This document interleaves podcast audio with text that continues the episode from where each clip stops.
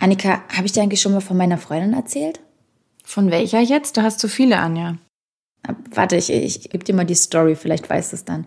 Vor ein paar Jahren hatte sie nämlich ein richtig geiles Jobangebot auf dem Tisch von einem Start-up äh, in einer leitenden Position für 36.000 Euro Anfangsgehalt.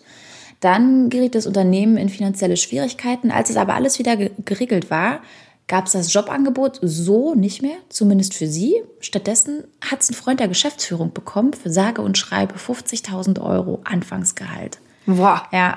Was?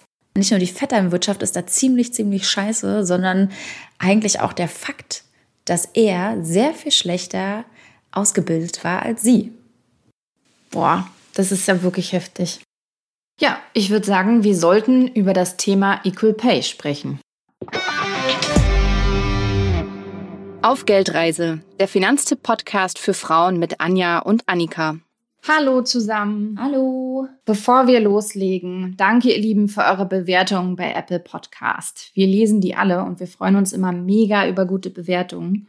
Und gute Bewertungen helfen uns ja dann auch, mehr Geldreisende zu erreichen. Also, wenn euch unser Podcast gefällt, gebt uns gerne fünf Sterne. Kommen wir zum Thema. Wie toll wäre es, wenn wir alle fair bezahlt würden? Wir haben heute Henrike von Platen bei uns im Podcast. Sie ist Gründerin des Fair Pay Innovation Lab. Sie kämpft seit zehn Jahren dafür, dass Frauen genauso viel verdienen wie Männer. Und wir wollen mit ihr darüber sprechen, warum es den Gender Pay Gap gibt, also die Gehaltslücke zwischen Männern und Frauen, was sich in den letzten Jahren in dem Bereich getan hat und welche Maßnahmen wir alle ergreifen können, um diese Lücke loszuwerden. Hallo Henrike, wir freuen uns sehr, dass du heute bei diesem spannenden Thema bei uns im Podcast bist. Unser Podcast heißt ja auf Geldreise und deswegen haben wir uns angewöhnt, jeden unserer Gäste nach der persönlichen Geldreise zu fragen. Liebe Henrike, wie sieht denn deine bisherige Geldreise aus? Das ist eine total spannende Frage, vor allen Dingen, da ich mich gerade quasi in der Rakete befinde und immer davon rede, dass wir in der Rakete auf Reise gehen, gemeinsam äh, Richtung Planet Fair. Das heißt also, das ist sozusagen das äh, aktuelle Stadium meiner Geldreise.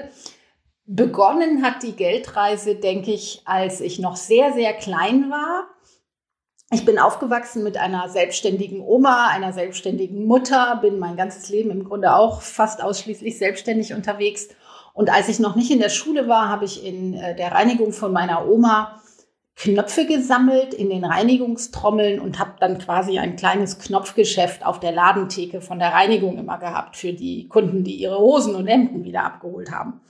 Und das ist für mich so ein bisschen der Beginn der Geldreise, könnte man sagen. Ne? Also von diesem kleinen Knopfgeschäft mit, keine Ahnung, wie alt ich war, vier, fünf, was weiß ich.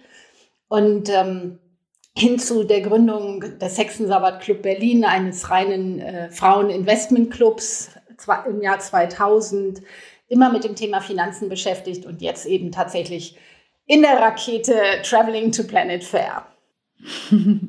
Ich muss ja sagen, also die Knopfgeschichte war gerade mein persönliches Highlight. Das klingt ja super cool. Richtig schöne Geschichte.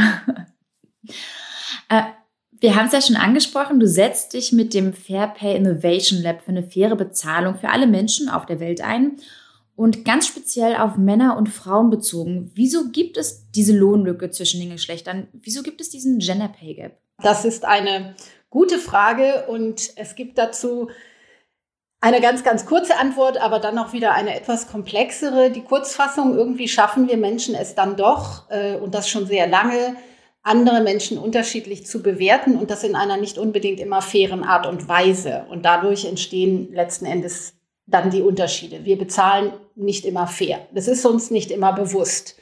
Nun ist es so, dass wenn wir ein bisschen in das Komplexere reingehen, es so ist, dass Frauen beruflich weniger Verantwortung übernehmen oder seltener befördert werden, seltener in Führung sind, die schlechter bezahlten Berufe häufig auswählen aus unterschiedlichsten Gründen, dann auch noch aussetzen mit Kindern, die sie haben und, und äh, Angehörigen, die sie pflegen. Das heißt also, es sind viele Dinge, die da reinspielen.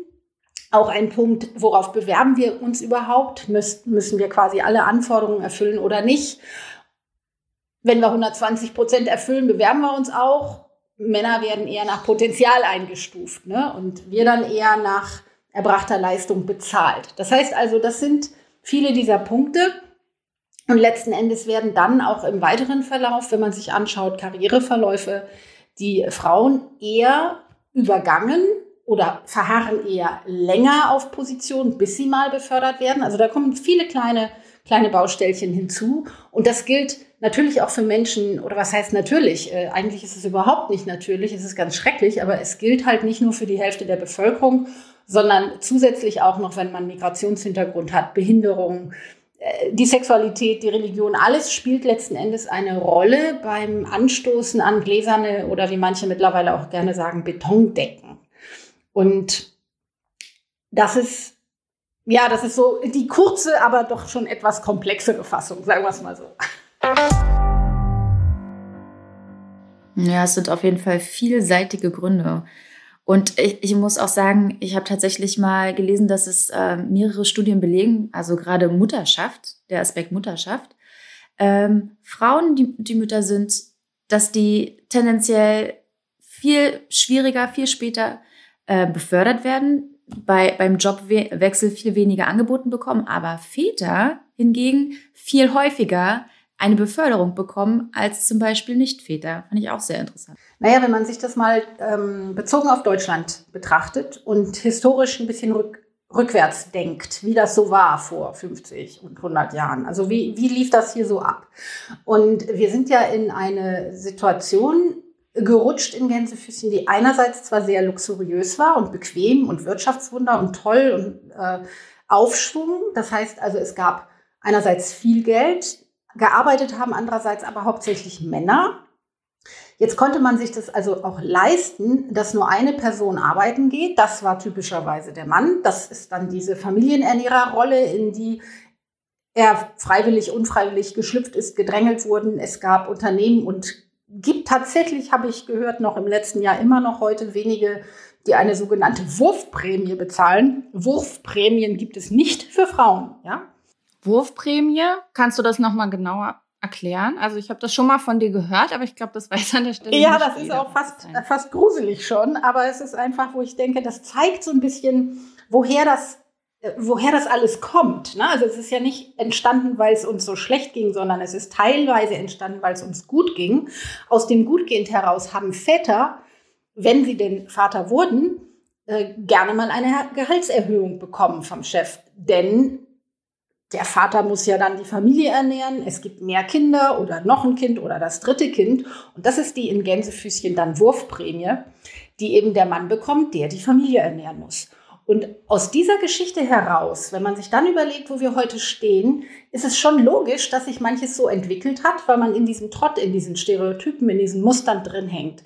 Was ich mich immer wieder frage, ist, warum schaffen wir das nicht? Oder was braucht es eben tatsächlich, damit wir den heutigen Stand der Gesellschaft, so wie wir leben und leben wollen. Und äh, es ist eben so, dass nicht mehr 100 Prozent der Ehen, bis dass der Tod uns scheidet, sozusagen halten. Ne?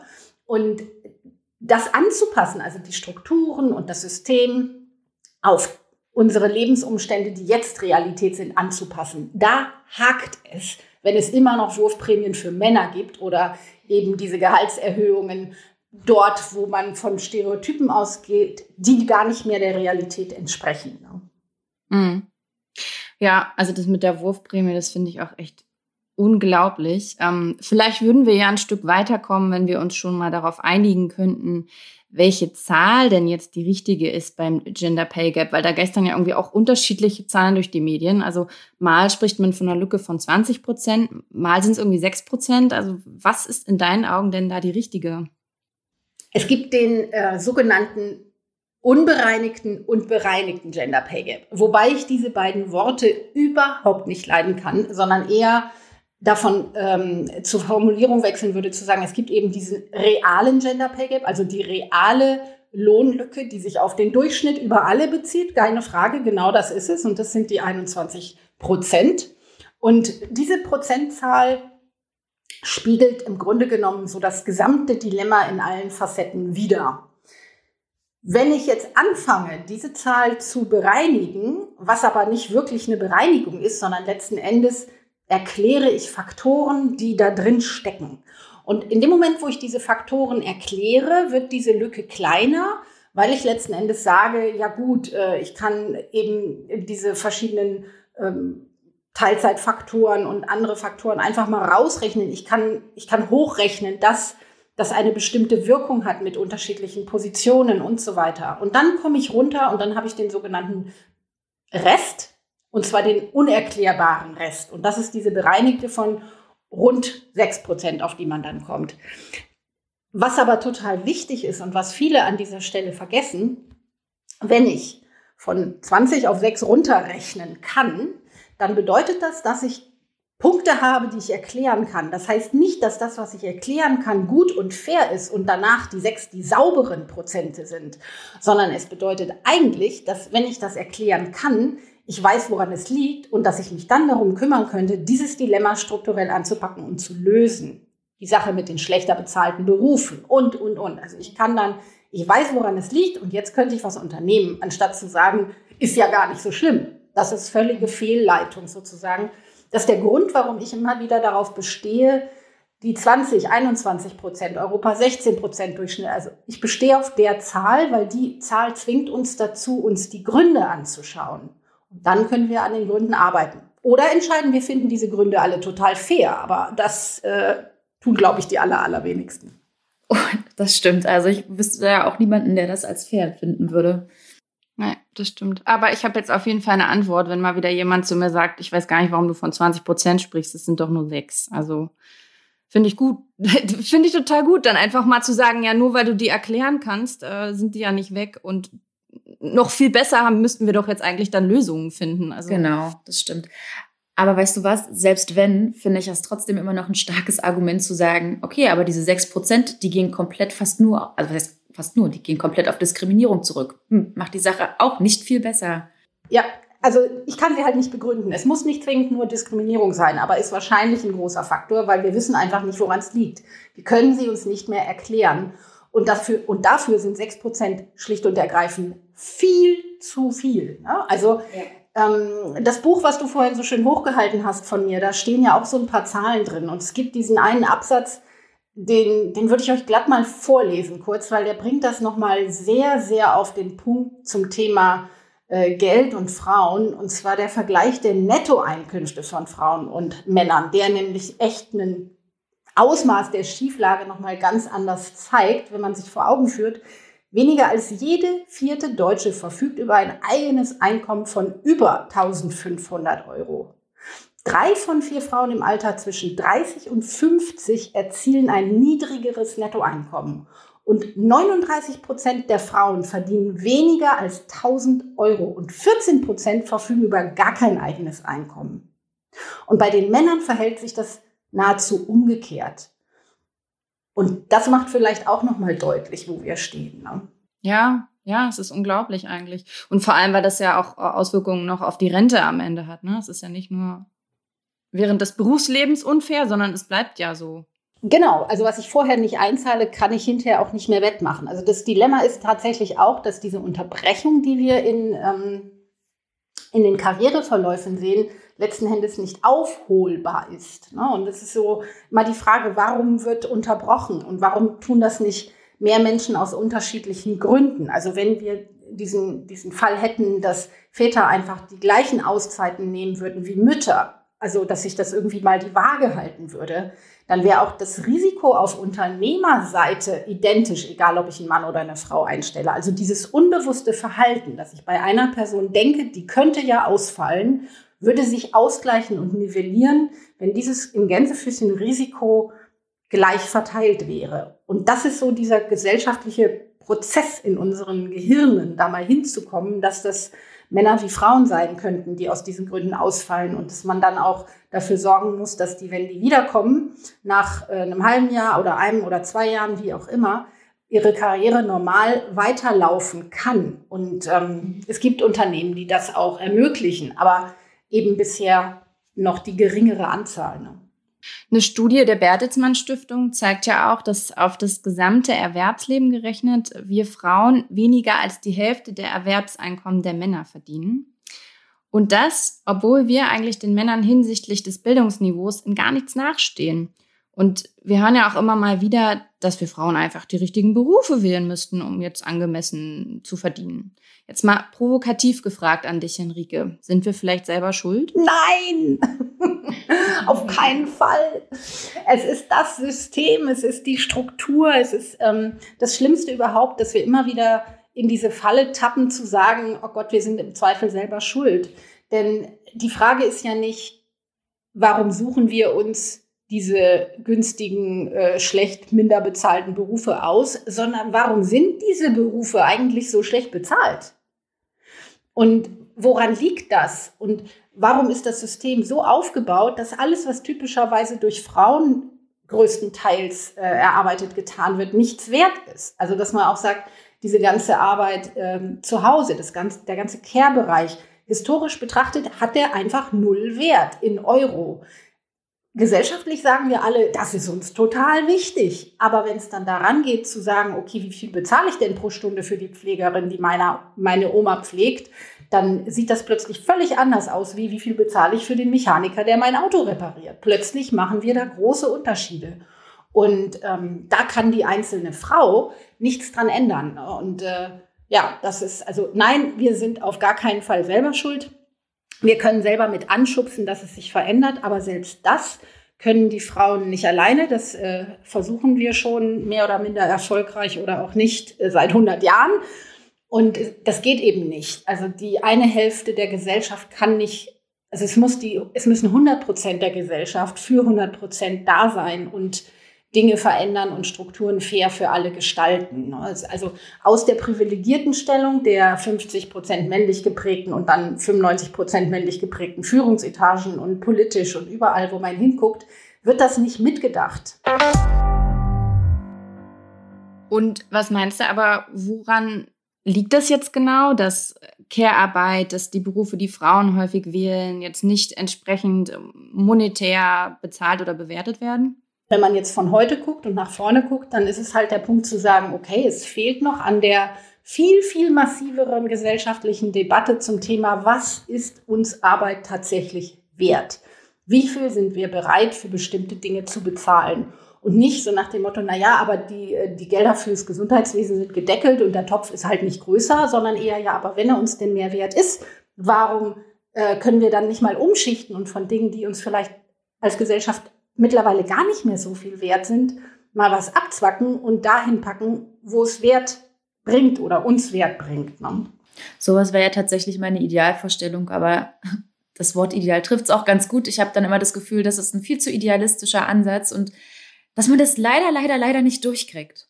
Das ist egal. Ich, will, ich bin also unbedingt bei diesem Ansatz bleiben, wäre meine Empfehlung, weil nur wenn wir immer mehr werden, die das wollen, die diesen Ansatz auch kommunizieren, die damit rausgehen, die den auch gar nicht utopisch finden, sondern einfach nach vorne stürmen, um es mal so zu sagen, haben wir eine Chance, dass es irgendwann greift. Wenn wir immer wieder sagen, das ist sowieso utopisch, dann wird das auch nichts. Also deswegen, ich sitze in der Rakete zu Planet Fair und das Ding ist rasend schnell und gleich um die Ecke und es ist über Nacht machbar, wenn es alle wollen. Aber alle müssen dieses Wollen auch artikulieren und mitmachen. Ne? Und das gilt über alle Geschlechter. Ja, absolut. Haben ja auch alle was davon. Also es ist ja nicht nur so, dass dann plötzlich ein paar Frauen ein bisschen mehr Geld haben, sondern gesamtgesellschaftlich, wirtschaftlich entwickelt sich alles dadurch besser. Also es ist gut für alle. Es gibt so viele Männer, die gerne von einer 60-Stunden-Woche runterkämen und auch nur 32 in Gänsefüßchen. Also diese gesamte Arbeitszeitentwicklung, die über die Jahrzehnte ja auch immer weniger geworden ist. Es gab mal Verträge mit sieben Tage Wochen, sechs Tage Wochen, fünf Tage Wochen von 80, 60 auf 40 Stunden. Das ist ja eine Entwicklung über die äh, die letzten 100 Jahre auch gewesen und die wird weitergehen und wenn es dann äh, Männer wie Frauen 32 Stunden jeweils haben, was ja seit einigen Jahren auch diskutiert wird, dann ist das nicht nur so, dass die Frauen sich das wünschen. Im Grunde wünschen es sich alle. Aber auch bei den Männern sind noch nicht alle so weit, dass sie das artikulieren oder nicht genügend. Also ich glaube, wenn äh, es ist genug Menschenmenge eigentlich da draußen vorhanden, um diesen Weg gemeinsam zu gehen. Die Frage ist nur, wer steht da mal endlich von auf und, äh, und macht's einfach. Ne? Faire Löhne versprach ja auch das Entgelttransparenzgesetz, das 2018 in Kraft trat. Und KritikerInnen nennen es jetzt liebevoll auch das Frauenveräpplungsgesetz. Was genau hat es denn damit auf sich? Nun ja, also dieses Entgelttransparenzgesetz hat ja aus meiner Sicht einen ganz, ganz großen äh, Pluspunkt im Namen. Im Namen steht Transparenz.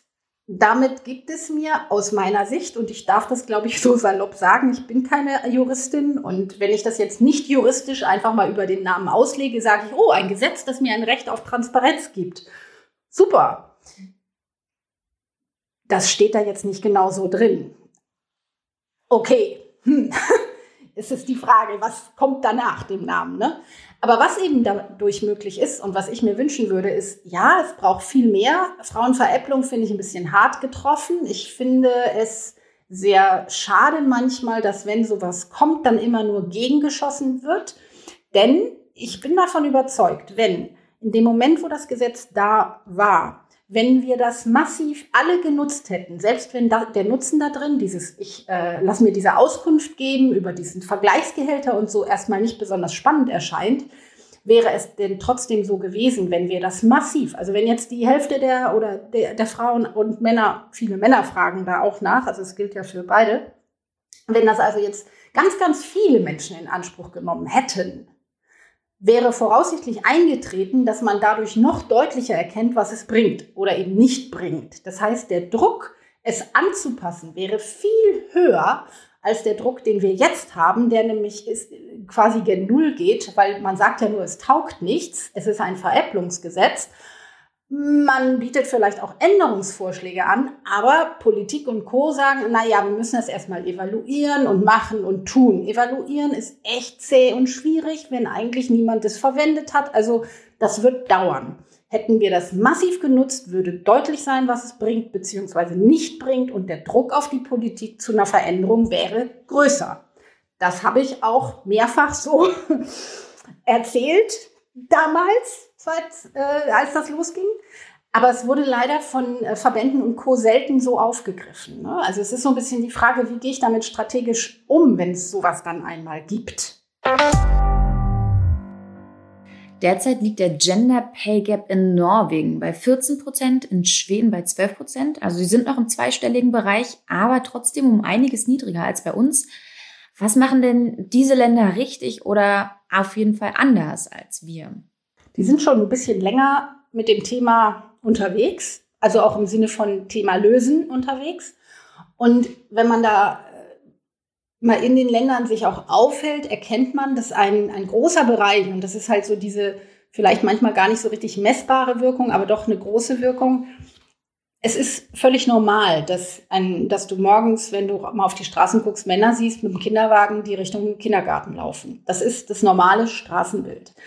Und dahinter liegt ja eine ganze gesellschaftliche andere Art des Umgangs mit den Menschen, Frauen wie Männern und den Rollenbildern, wie die zu arbeiten und zu leben haben. Und das wirkt sich ja auf den Gender Pay Gap an ganz vielen Stellen letzten Endes aus. Ne? Wer macht Teilzeit oder auch nicht? Wie wird das bewertet, wie wird das gesehen in der Gesellschaft. Das heißt, dieses, dieses Leben der Vereinbarkeit, diese Normalität ist eine andere. Und die Steuersysteme sind auch ein bisschen anders. Also sowas wie Ehegattensplitting und diese Steuersysteme, die die, äh, die Menschen in Ehe bevorzugen und die dann auch noch so ein ähm, so diese Abwandlung zwischen wer mehr oder weniger verdient, wenn man dieses Verhältnis von Groß- und Kleinstverdienst hat, ähm, hat man dann wieder Vorteile. Solche Systeme gibt es nicht, sondern da ist jede Person für ihre eigene, ihr eigenes Leben anders verantwortlich, sagen wir es mal so. Ne? Und das wirkt natürlich auch. Das haben die auch schon ein bisschen länger nicht mehr, diese Art von Gesetzen. Na, dann hoffe ich mal, dass wir ganz schnell nachziehen, weil angeblich sollen wir bis 2030 den Gender Pay Gap auf 10 Prozent gesenkt haben. Aber ganz ehrlich, ist das nicht ein bisschen irre? Also wir haben jetzt 2020. 2030 ist in zehn Jahren und wir sollen den dann auf 10 Prozent senken. Warum nicht null? Aber ganz ehrlich, wenn ich daran denke, dass wir in den letzten vier Jahren tatsächlich nur ein Prozentpunkt gut gemacht haben, da bin ich dann tatsächlich nicht so optimistisch. Und in Bezug auf Corona, das hat ja noch mal mehr gezeigt, wie verkrustet eigentlich unsere Strukturen sind und wie krass wir noch immer in diesen stereotypischen Rollenklischees festhängen. Und ich denke mir da auch, okay, wahrscheinlich wird dann der Gender Pay Gap erstmal wieder hochgehen wegen der Pandemie. Aber du hast recht, absolut. Es wäre das richtige Ziel, das richtige Signal wäre zu sagen, bis 2030 auf 0 Prozent gesenkt haben. Und mit dem richtigen Gesetz nebenher flankiert geht das. Also es ist ja, es ist ja nicht so, dass das in langsamen Schritten passieren muss, sondern wenn ich eine Handvoll Gesetze habe, die auf die richtigen Stellschrauben zielen, dann müsste ich ja es mindestens mal schaffen, alles, was zu bereinigen ist, zu bereinigen. Also und und ähm, was da fehlt, ist einfach der Wille und der Mut, das zu tun. Also entsprechend die Gesetze so zu machen, dass sie auch wirklich greifen und das Unternehmen dazu verpflichtet sind und plötzlich geht's. Ne? Also und dann dauert das bei manchen Unternehmen vielleicht nicht nur eine Woche, sondern sagen wir mal maximal drei Jahre und so, dass die das gerade rücken. Aber es ist nicht so, dass das unmöglich ist und dass man in zehn Jahren nur zehn Prozent weniger schaffen kann. Wenn man sich anschaut, auch eine Mindestlohneinführung hat ja Wirkungen gehabt. Das heißt also, man kann ja bestimmte Maßnahmen sehen, dass die, wie die wirken. Und allein der Gedanke, also ich, ich kapiere dieses Ziel tatsächlich nicht, weil wenn man sich das mal vor Augen führt, sagen wir damit ja, oh liebe Frauen, ähm, das ist zwar alles ganz schrecklich und für eure Rente ja auch noch viel schrecklicher, aber wir versuchen mal in den nächsten zehn Jahren ein bisschen besser zu werden. Anstatt zu sagen, hey, hallo, wir lösen das Problem. Ja, sehr viel besser hat das ja Island gelöst und die haben sich ja auch das sehr viel sportlichere Ziel gesetzt und äh, in einem sehr viel kürzeren Zeitraum. Also wollen sie 2022 auf 0 Prozent sein. Ähm, und das ist ja auch nochmal so ein positives Beispiel. Und die greifen ja tatsächlich da mit den Gesetzen durch, wie du vorhin meintest. Ne? Genau, und die haben tatsächlich, also in Island ist es tatsächlich eben so, dass sie ein Gesetz haben, wo sie den Equal Pay Standard, den Sie eingeführt haben, ein Managementstandard, wie Unternehmen das dann eben auch schaffen können, bei sich umzusetzen, eingeführt haben und verpflichtend gemacht haben mit dem Gesetz. Und die haben genau diese Regelung. Das isländische Gesetz zielt auf die Verursacher, also die Unternehmen und äh, Organisationen, die das Geld bezahlen. Und die müssen eben diesen Standard durchlaufen und erreichen und ähm, haben dieses Ziel. Und wenn sie es nicht erreichen, zahlen sie Strafe. Und plötzlich bewegen sich alle. Das ist auf jeden Fall ein guter Ansatz. Und da kommt ja auch noch hinzu, dass die, Elternzeit ganz anders regeln. Ne? Männer und Frauen, Mütter und Väter, die nehmen genau die gleiche Zeit Elternzeit. Naja, das ist ja genau dieses Absurde hier. Wir haben einfach Dinge, die eingeführt werden, so wie Elternzeit, die nicht gleichmäßig verteilt sein muss hier, die letzten Endes ja das, äh, den Bestandsschutz für die alten Rollenstereotype sichern. Ne? Also es ist so absurd. Ne? Henrike, du hast uns da jetzt ein Positivbeispiel gegeben für ein Land, zum Beispiel Island. Ähm, Gibt es denn aber auch Firmen, die, die guten Beispiels vorangehen? Hast du da welche für uns? Einer meiner Lieblinge war Evonik, als sie zum Beispiel dann irgendwann sagten, ich weiß gar nicht mehr wann das war, ist schon ein paar Tage her und manche, es machen mittlerweile auch mehr Unternehmen so, aber von denen hatte ich jetzt als erstes gehört, wie sie sich dafür entschieden hatten, wenn ähm, Frauen aussetzen wegen Kindern und quasi ein Jahr oder zwei unterbrechen. Gleiches gilt auch für Männer dann. Und wiederkommen, werden, wird das Gehaltsniveau angepasst auf das Niveau, wo sie wären, wenn sie da geblieben wären. Ne? Also klar, du bekommst jetzt nicht vielleicht den neuen Karriereschritt oder irgendwas, was in der Entwicklung wäre, aber die normalen äh, Erhöhungen, die stattgefunden hätten, die für alle stattgefunden haben, werden dann angepasst, wenn man wiederkommt, sodass man eben nicht diesen Bruch hat in der, im Grundgehalt sozusagen. Ne? Und das ist eine gute Maßnahme. Ja, absolut. Und es äh, zeigt einfach auch, du schätzt den Wert der Arbeit der Person, wenn sie dann da ist. Und mittlerweile bekommen ja auch alle dann wohl mehr, weil es für diese Stelle diesen Wert hat. Und warum solltest du den nicht bekommen, nur weil du mal ein Jahr nicht da warst? Also es, es hat sehr viel damit zu tun. Und das sind so Beispiele, die, die uns gut gefallen, wo man erkennt, es geht darum, dass man objektiv ja auch beurteilt, was für Arbeit da gemacht wird und was diese Arbeit fürs Unternehmen wert ist. Und es gibt viele, die auch viel transparenter mittlerweile mit ihren Gehaltssystemen umgehen. Wenn man bei Buffer oder Einhorn oder solchen Unternehmen schaut, die haben ihre Gehaltsformeln auf der Webseite. Wir beim FPI auch, klar, weil was wir fordern, müssen wir natürlich auch an uns umsetzen und tun das auch, so dass man sagen kann, okay, ich kann das da sehen, aber allein das Zeigen äh, des Gehaltes oder so ist ja nicht der einzige ausschlaggebende Punkt, sondern der Weg dahin. Und die besten Beispiele bringen die Unternehmen oder das, was eigentlich das ist, was wirklich wirkt, die, die sich hinsetzen und sagen, okay, als erstes mache ich eine anständige Analyse und gucke mir einfach mal meine vorhandene Struktur vernünftig an, um dann zu schauen, wo sind die größten Hebelwirkungen, woher kommt denn der Gap in meinem Unternehmen, weil das variiert ja. Ne? Also die Herausforderungen sind ja zum Teil unterschiedlich je nach Unternehmen. Und dann einfach auch zu sagen, okay, ich setze Maßnahmen um, die zu meinem Unternehmen passen und die bei uns den größten Hebel haben, weil ich mir einfach meine Daten mal anständig angeschaut habe. Ne? Also das ist quasi so dieser erste Schritt.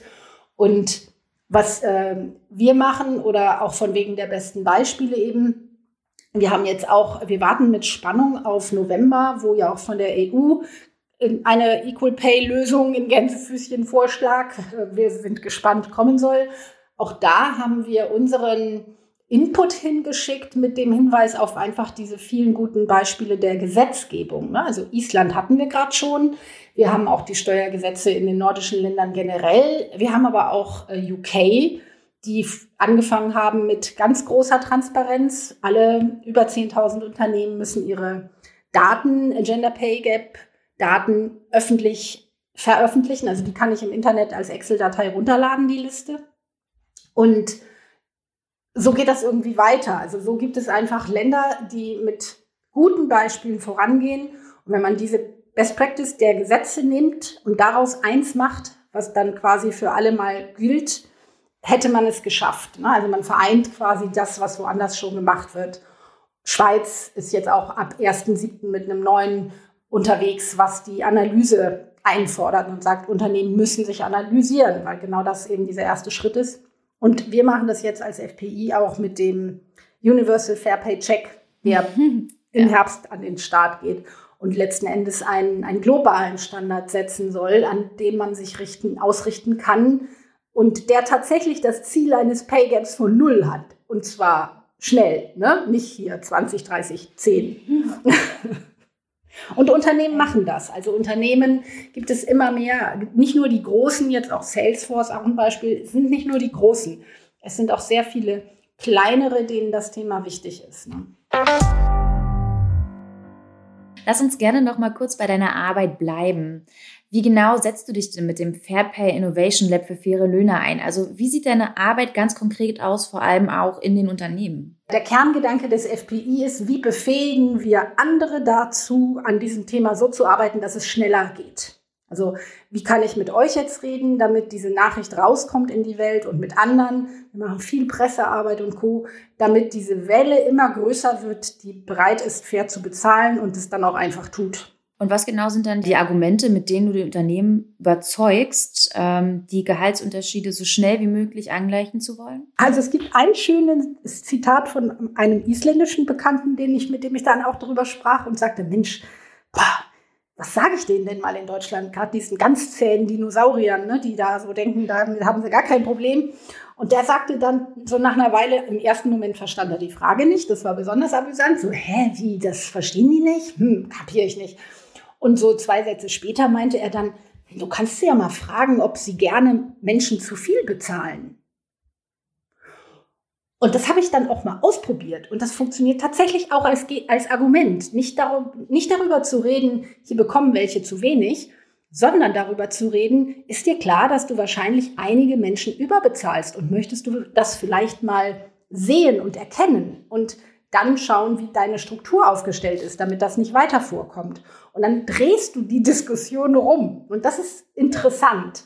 Und vor allen Dingen öffnest du dann den Blickwinkel auf die gesamte Belegschaft. Also die Argumente sind dann immer am Ende die, die ziehen, wenn ich einmal zur Analyse komme, wenn sie die Zahlen sehen, schwarz auf weiß wollen alle was ändern. Damit kann niemand wirklich leben. Das, die Herausforderung ist, wie schaffe ich es, dass man sich diese Zahlen anschaut und eine ernsthafte Analyse durchführt. Ne?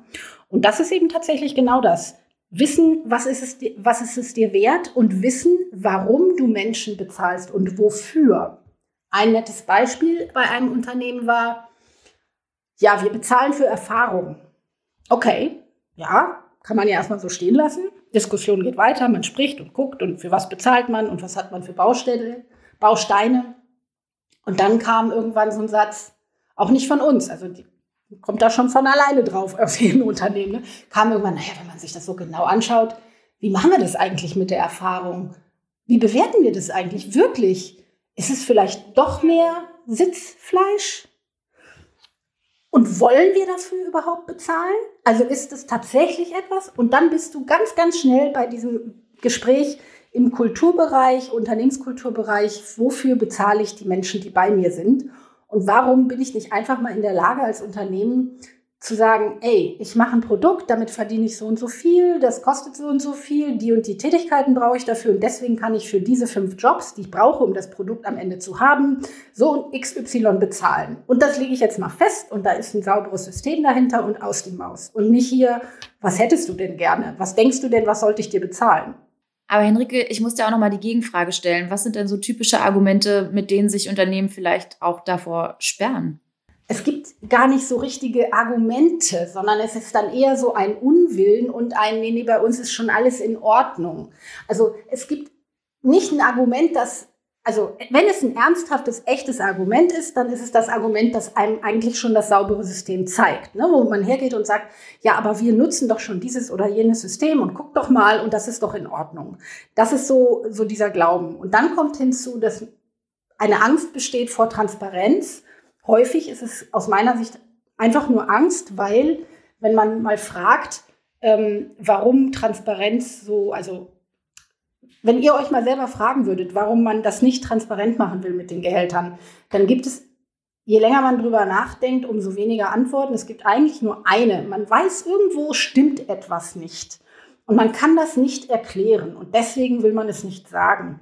Und das sind letzten Endes auch so diese Argumente. So, ja, da gibt es dann Ärger im, beim Flur, im, bei Flurgesprächen oder oder. Ne? Also es geht dann viel in die Richtung, das wird Unruhe bei den Mitarbeitenden ähm, bewirken und und und.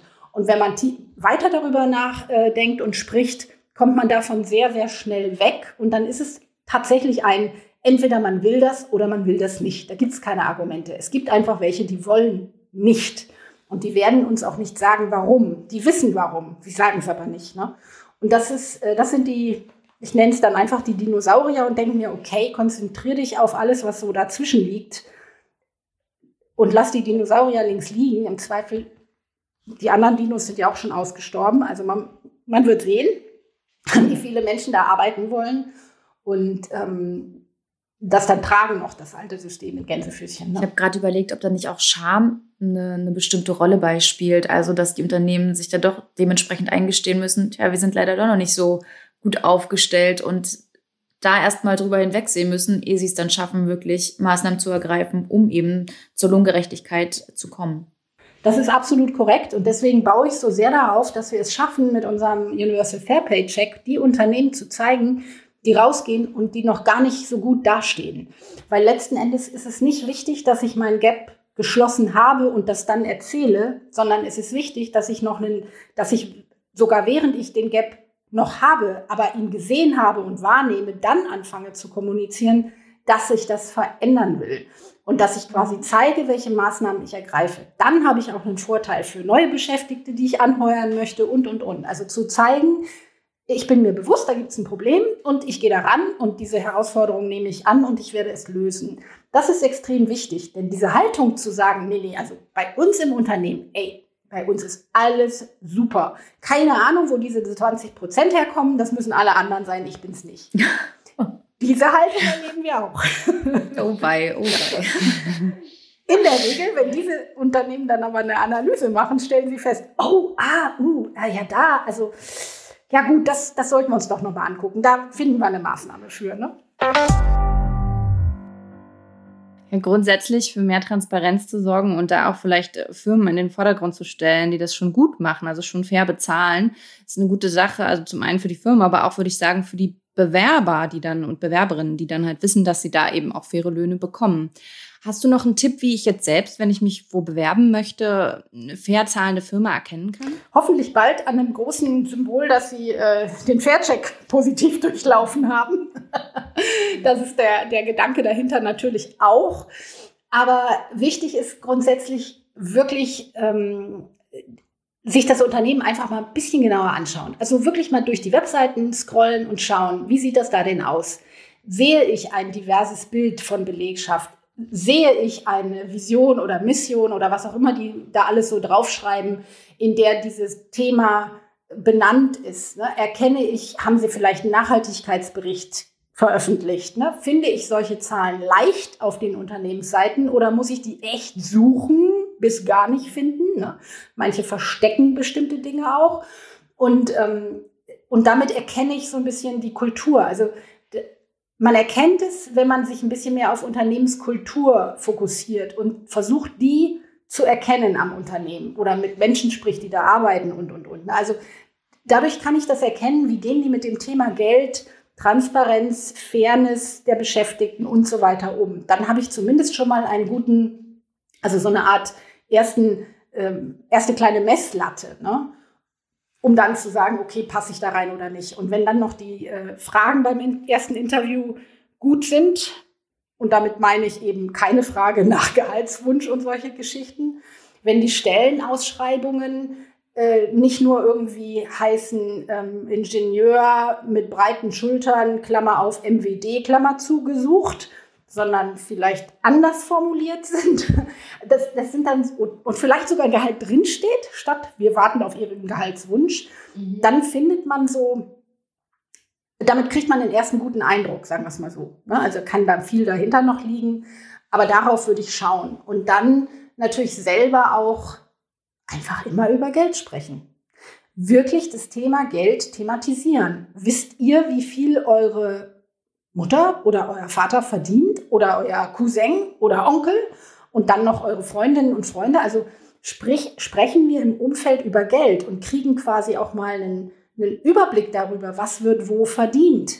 Also um überhaupt ein Gefühl dafür zu bekommen, weil dieses Gefühl ist häufig gar nicht da. Man schwimmt so, ne? Das heißt dann eher, ach, du hast schlecht verhandelt. Nee, stopp. In der Regel verhandeln wir gar nicht auf Augenhöhe, weil wir gar nicht wissen, was da wirklich bezahlt wird. Also diese diese Informationen sind ja nicht auf dem Serviertablett quasi vor uns, sondern die müssen wir aktuell echt suchen. Ne? Und das sind äh, Punkte, an denen man wirklich loslegen kann. Ja, ich finde es einen sehr guten Punkt, dass wir alle mehr über Geld sprechen sollten. Also das war ja auch einer der Motivationsgründe eigentlich für Anja und mich, diesen Podcast zu starten und zu sagen, okay, wir setzen uns jetzt hin und jede Woche geht es ums Thema Geld. Das ist perfekt. Ich finde das super. Nicht umsonst heißt mein Buch über Geld spricht man. Punkt. Habe ich auch gedacht, als ich den Titel gelesen habe, dachte ich, super, Henrike müssen wir einladen, das passt.